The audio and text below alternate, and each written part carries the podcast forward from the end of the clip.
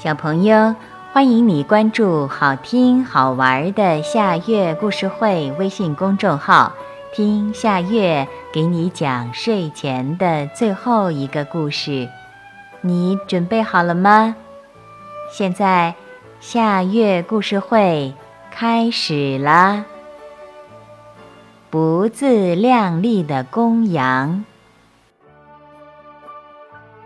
一头公羊长得膘肥体壮，一对又粗又长的犄角高高的挺立，使它更增添了几分威武。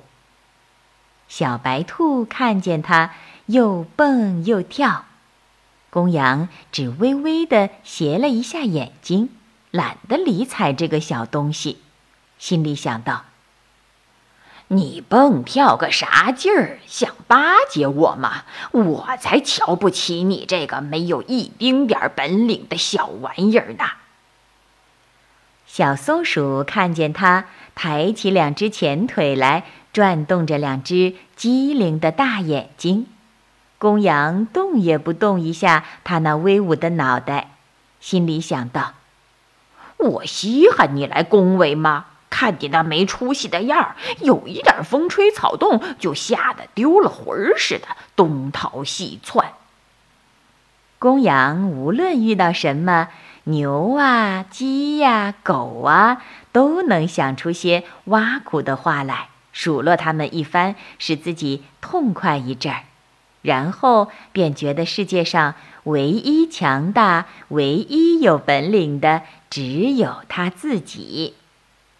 于是他迈开步子，骄傲地仰起头，在田间小路上大摇大摆地踱起步来。暖融融的阳光把他的影子投在小路上，他看见地面上自己好看又雄壮的影子，尤其是那两只犄角，那么雄赳赳、气昂昂。越发感觉世界上的一切和它比起来都是那么渺小，那么脆弱。不用说那坚硬的岩石、高大的树木，就是车轮上铁铸的辐条，在它这一双犄角面前也是不堪一击的。他昂首阔步地走着，想着，看看周围。既没有岩石、树木，也没有车轮。